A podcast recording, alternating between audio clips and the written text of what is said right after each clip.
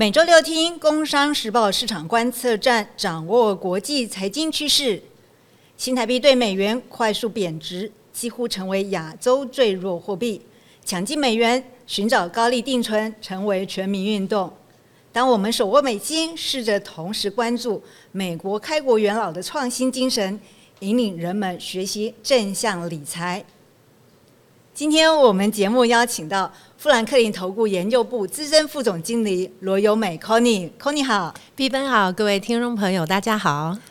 我们今天要跟 Conny 做一个小小的挑战哦，就是说我们很开心看到一个故事哦，这个故事跟 Conny 的这个公任职的公司富兰克林有很大的关系，而且它是很大的启示，所以呢。呃，大家今天真的要好好来了解这个，我们为什么要铺这个梗？另外一个部分就是解释一个市场上很少见的商品。那这商品呢，跟美元都有关系。那因为我们今天就来谈一谈美元，就麻烦 Conny 了。没问题。好，Conny，那个我发现一个很有趣哈，就是我因为要关注美金跟这个台币的汇率，然后呢，有一天我就发现，哎。这个为什么我看到这个图片很很眼熟？就是富兰克林的 logo 很眼熟，结果仔细看去对照，因为现在很容易用图片去对照。哎，它竟然是我们看到的美国开国奇老之一的这个 Benjamin Franklin，所以这个部分哎是很有趣。你现在看到他事实上是美钞上面一百块的这个同一个人是。这就是在一九四七年，在这个富兰克林的创办人就是 Robert Johnson，他进他不是姓 Franklin，他是 Robert Johnson 这个 Johnson family 的创办人，他就是非常敬仰富兰克林，所以他就以富兰克林命名。那因为他敬仰的原因。因为 Franklin 讲过很多名言，而且他整个从他的背景就是非常值得尊敬，所以才会放在一百元美钞面额最大的美钞上面。那富兰克林的传记非常多，所以大家应该很熟悉。他其实从小家里并不富裕，然后其实他就是出版业，跟碧芬同一个行业，跟我们是一样的出版业。他很小七岁就要去帮忙，然后后来。他其实也虽然小时候这么艰困，但他四十二岁就可以财富自由哇！对，那很重要的原因，他讲过很多名言，哎，大家就会拿出来看。我们等一下真的要好好请教你。哎，可是我这样子就觉得有趣哦，就是富兰克林是一个是一个财务是一个金融公司嘛，那你们这么创新，用一个一个创就是我们说元老的 logo 来上面，这个那所以。除了我们刚刚说的创办人，他对于这个富兰克林非常的敬仰，他的那个很多的智慧，他有没有什么创新的？真的好像哎，很创新，就是我们很少看到一家公司说哦，把国父孙中山放在我们的 logo 上面嘛？对对，应该说你看富 Franklin Benjamin。Franklin 本身就很有创新，你看很好，少有一个人是可以从出版业，后来他有钱之后，他有医盖医院，然后他有成立学校，他其实是又有教育业，他后来又是一个政治学家，他也是个发明家，所以避雷针是他发明，所以其实很少有一个人可以这么创新的精神去探索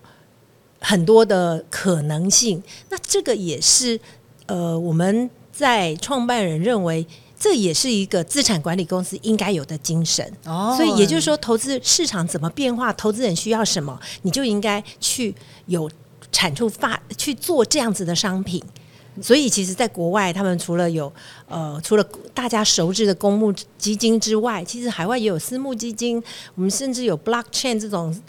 私募基金，新的非常新的。然后，也有一些研究开始做数位资产。的技术，区块链技术的去开始去做准备，开始做研发。那我想，这个精神也是富兰克林来的，就是公司就会呃一直去试一些新的部分。然后，因为 Benjamin Franklin 他就是我，你刚刚提到这个避雷针，我还记得他还有他还有一个火药的部分。对，他就是个发明家。对，可是他最重要的是，他不要让大家觉得说，哎，我就是一个很有名的人，我就是一个什么，你们都要永远记得我。我记得他的。墓碑上面他说：“你只要帮我写一个，我就是一个印刷厂的工人，对不对？印刷厂工人长眠于此。所以这个部分好像我记得富兰克林的公司里有一个叫国民国民基金，我记得 我每次都觉得，哎，为什么这个会用这样的名字？其实真的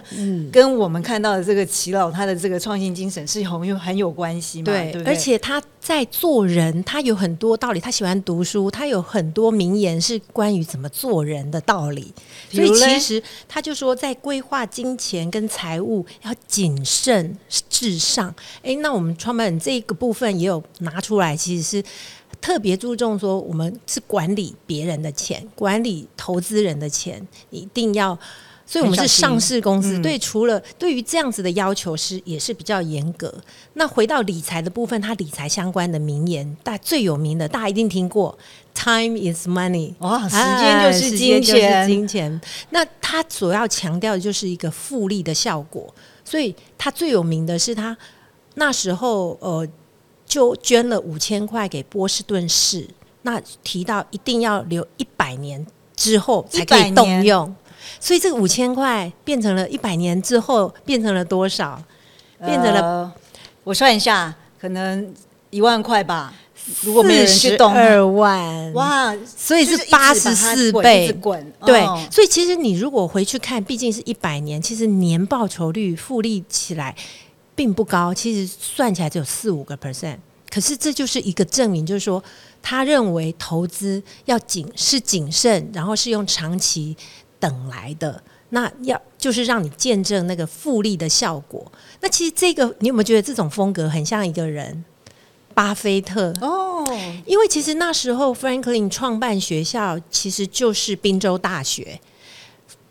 这个巴菲特就是宾州大学毕业的，所以其实实际上之前《富比士》杂志在采访巴菲特跟查理蒙格的时候，其实他们都有提过，他们很崇拜的对象就是 Franklin。所以其实不止我们创办人很崇敬 Franklin 啦，其实很多很多有名的人，他们都认为这个开国元算是开国元勋，其实是富兰克林。都是他们最敬仰的人。对，因为我觉得这就是一个智慧哈，因为因为他会，因为他一直在参与，一直在参与。这就我们常常说嘛，就是说，好，现在这个资本市场不好，大家就不想看，就像我们不想听市场分析，也不想觉得没什么意义。可是我们看到像 Benjamin Franklin，他就持续的一直留在，呃，他认为应该可以。不断的给大家提供一些呃不一样的东西，这是我们所谓的创新精神。嗯，所以他也没有离开市场。那您刚刚有提到，就是说，哎，这个从一千块到四十二万，其实中间有一个很重要，就是市政府它还是有一个重要的去管理它嘛。如果你真的把它丢在那里，当然就没有管理。嗯，这就是我也是提醒我们，就是说，哎，不要以为钱都放在定存就好了，不是。其实你真的要做一些资产配置，有一些专业的人来帮助你去做一些管理，它的这个复利才能产生，这个时间才是这。这个金钱这件事情才会发生嘛，是对不对？哎，那既然我们讲到美金哦，讲到我们这个美金美钞上面的 Franklin，最近美元指数它又上来了，嗯，你这个 Conny 怎么看？美元呢？其实我们都要说，一个国家的货币本来是去看这个国家的，除了经济啊、利率啊、通膨，还有财政状况、跟债务负担、外汇存底等等的，其实套在美元都不。见得 都不见得，就是它根本不对嘛，对不对？就是利呃优点有反应，但是我们也知道美国的债性都被调降了，债务负担也破表了，但是哎美元还是强，所以我我们只能提说，我们还是要分散，但是美元的地位如果没有其他的货币能够有这么高的流动性跟占。国际贸易的比重的话，那确实它短期是我们没有其他更好的选择，所以美元资产变成我们还是要好好的对待它，还是要好好的管理。那几个原因，所以除了市场最资金流动，当然是先反映利多，是就经济面，美国的经济确实是。带领全球在走，所以经济要从 COVID 之后的复苏，也是美国先复苏。那接下来就是它也最先升息，那升息的幅度也真的很大。所以现在你光从大家接到很多高利定存，存不完的，对你你就可以知道说，各种货币当中，美元就是利率最高的。你就第一个，现在美元强，确实很大的一个因素就是利差。哦，所以这个利差是目前美国如果要维持高的利率，甚至什么十一月可能还会升息的可能性都开始升高，那也就是说，美国维持比较高的利率的时间越长，对于美元的支撑就是比较大的。那所以大家就不会去反映，目前确实市场没有去反映一些比较深层的。我们刚刚说，呃，美元确实偏贵，然后它的整个债性财政。赤字的问题能不能够慢慢的解决？能够 对他要解决应该不容易，但是不要再扩张这么快，对对，不要再印钞这么多。但是看起来也有一点困难，因为现在很多这几年的预算通过，就是要为了二零三零、二零五年进零碳排，它要补助很多的企业的转型的能源转型，所以这些就是在比赛了啦。因为其他国家也必须要有。更多的预算要来支持，所以就是看谁的财政恶化的速度，然后跟信平公司怎么看，很头痛。对，这个时间会拉得非常长，所以就资金面有时候为什么只会反映这一年、未来一年的利率啊，未来一年的景气呀，就会变成是这样子的一个状况。所以美元可能我们认为不会，呃，它可能会现在一百以上，其实都是超相对比较强。但是以往它有一段很长的时间，其实就是在九十二、九十五，甚至九十五到一百的时间。那也就是说，投资人要去看，只要你投资工具的报酬率可以多个三趴、五趴，可以有一个汇率上的，呃，万一美元稍微弱一点，都也可以补贴的话，其实。我觉得美元投资工具其实还是蛮多的。对，所以我们就说嘛，就是呃，为什么我一开始在谈说这个新台币真的最近就是弱到不行啊，就是每天都是一一角多在贬。然后我注意到，大概从三十点九对一美元到最近三十一点九二，应该只有一个半月。这个跟我们在二零二一那时候，我们整个经济它大好的时候，它快速升值，那个真的是同样一个速度。那这个应该是我跑新闻看这个整个汇市这么快速变动当中一个很大的特色哈。那所以许空你提到的，就是其实美元我们都看到美国它的美，因为货币就是它后面的经济实体嘛。那我们看到美国的问题这么多，那比赛只是在比赛这个政府赤字不要那么。增加的快的比不要比不要增加太快而已。可是我们还是会回来看美元指数这件美元美元指数，它其实对于大家来说，它还是重要的流动性这个部分。那所以如果这样说的话。C o n y 如果就像你刚刚有做做一个利差的比较，就是如果哎，大家真的找不到这个好的这个优利定存，而且你都知道美元优利定存它其实是都有短天期嘛，那你有没有其他的建议？就是说，如果我们可以用透过利差这个因素来看，就是说我还是用美元计价，那我有什么样其他的商品是可以取代的？嗯，其实就来看美元的工具很多，市场风险高的时候就有。美国政府债，反正就是债券类的，然后信评越高，然后再就是货币市场，这就是一个工具。那股票大家很熟的，当然就是去冲股市，景气好、企业获利好的时候，你就去冲股市。可是目前我们要发现一件事，就是去空股市，在 COVID 之后有一个很大的原因，资金行情是因为。你放在银行都有一句话叫做“钱放在银行会被通膨吃掉”的这句话，其实未来可能要修正了。也就是因为以往有美国有很长的一段时间叫做零利率时代，对，然后后来还叫负利率，然后又扩大无限 QE，让利率变成负的。那其实这些状况都在这一两年，从去年之后开始改变，因为通膨上来。经济其实还蛮稳的，所以联准会就可以大幅的升息，那甚至也不需要很快的降息。所以其实今年真的都不要考虑降息这件事。所以对于投资而言，你的思维开始要有点改变，就是你去投资，你去冒风险，你是用你是放弃掉什么机会成本？放弃掉的我们说的无风险利率。也就是美国的货币市场，就是你不用冒什么风险，你就把钱放在那里，它就可以给你多少利息。原本是零嘛，那现在其实已经到了五 percent。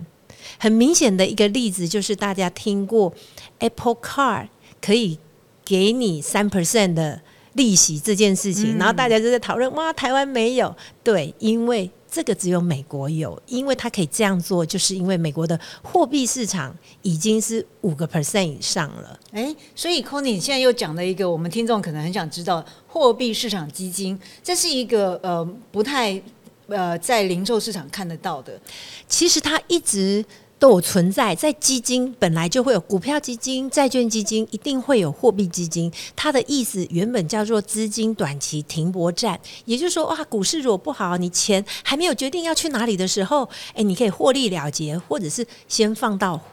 短票市场，那所以原本这个短票或者是货币市场基金，它其实是一个短期的停泊站，就是你可能资金获利了结放进来，或者是你在看一个点哦，可能适当的点市场拉回的时候，我要进场加码，诶，就可以从这边过去。所以为什么叫短票或货币市场？因为债券有一个定义，就是快要到期一年内的都叫做它就不叫债了，哦，它就叫做短期的票券，然后。再来就是货币市场了，所以它就是一个旧基金的投资定义，就是只要是十三个月内会到的到期的都是短票。那其实它里面可能还是有国库券啦，还是有房地产抵押债啊，等等等等的。它其实一年内就要到期的话，其实流动性都非常好，价格有什么意外，债性突然怎么样的风险也都很低。那甚至我们说，哎，现在是一个什么直利率曲线倒挂，呃，这个意思就是短天期的利率比长天期的利率高，也就是说，我们现在经理人都已经买到一个月就好了，短票其实十三个月内都算都可以买，但是以现阶段都是买越短越好，因为现在是联准会还在升息，然后短期的利率比较高。对，就是呃，就是在转折的时候，尤其是最您刚刚说的，只要你。短过于一年的债，其实它都会进到这个货币市场基金这个里面，我们叫短期商票的这个概念。所以，真的，我们听众今天学到一个部分啊，就是说，当我们觉得这个市场这个在转折，可是你又觉得，哎，股市好像太危险了，这个看起来我们的半个月跌了九千九九百点，然后大家这个这个时候你需要一些停泊的过程的时候，其实这个部分就是一个可以考虑这个很，因为应该大部分。零售的个别人、个别的投资人以前应该都没有想过，可是大部分都是中实呃，大概应该法人或是中实户嘛，对不对？所以以前是因为他也曾经呃在零利率时代的时候，这种基金就完全是不会有配息哦。那也就是说，那时候你也不会想要做定存，因为不论存半年、一年啊，都是零利率，所以你就不用去做。但是现在一般，所以为什么说原本存股的人开始留意存债？因为存债券开始有有利息了，那另外，哎，你连债券，你可能有半年、一年就要用的资金，你也不想任何被呃锁住，对锁住的，哎，你就其实短期的这种货币市场你就可以考虑。那另外一个要提醒，为什么要留意的是，你思考原本比较稳健的人，他可能是因为放在。银行存款会被通膨吃掉，但是以美国现在通膨往下，然后利率在五 percent 以上，开始会有一些钱，它就回到货币市场里面的话，那其实这也是投资人未来可能要留意，就资金不再虽然资金宽松，但是资金可能不再那么冒风险，除非你有新的好的题材，这就是一个我们说的无风险利率。开始升高之后，在投资的抉择上，也会在未来几年会出现一些改变。所以，投资人我们会建议，如果你真的不是想冒风险的资金，那你其实是可以考虑短期的票券这一类型的，来当做你一个诶。可以流动性又好，然后可以又兼顾比较债性，你可以去选择大概就是 A 级或两个 A 以上高债性，然后是一到三个月就会平均就会到期的，那每个月有配息这一类都可以符合你不想冒风险的投资人的需求。对，所以这个部分我可以说啊，就是货币市场基金，它其实它的风险在于说你没有看清楚它里面的结构。所以呃 c o n y 跟大家说，你其实去看这个这个基金内部的结构里面，它可能一到三个月的到期，然后它它这个债券啊，这个是不是 A 级，就是平等。这个我们另外一集有跟大家提过，就是我们看债券的时候，一定要看它的信评嘛，所以一定要看它的 A 级以上，或者是至少一定要投资级以上。这就是我们可以避免掉这个这一个这一类资产当当中的风险。嗯，好，所以谢谢 Conny 跟大家提醒哦，所以大家就是不要一直觉得说我只能放在一个。一个美金的定存，或者我一直知道，哎，我找不到这个五趴以上的美金定存，那那我不是就不知道这个我买了这么多美金，到底我抢进来要干嘛，对不对？所以今天我们真的来帮 Conny 做一个小小的整理哈，所以我们听众可以听听听，大概让大家可以多一些理解，就是说我们看到这个投资大师巴菲特啊，他心目中的英雄啊，其实是从。印刷厂学徒开始出生的这个 Benjamin Franklin，遵从他推崇推崇的这个复利这个观念，因为复利在理财上面是一个很正向的一个知识的学习嘛。然后他也验证了时间就是金钱这件事情，而且要有人专人管理的这个金钱才会产生复利的效果。然后美国七老这个创新精神久久啊，其实呢也实践了美元在全球市场上面这个这个不败的地位。好，我们今天非常谢谢 Conny 跟大家厘厘清这个美元这个后面，它就算它再不行，它还是一个最重要的不败的地位。是，谢谢 Conny，谢谢大家。市场观测站的听众朋友，我们下周见了，大家拜拜，拜拜。